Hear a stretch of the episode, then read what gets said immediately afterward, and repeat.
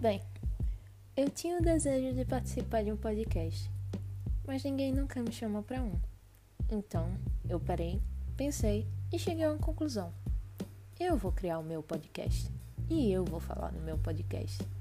Sendo assim, sendo crítica e invisível, sejam bem-vindos ao Crítica Invisível.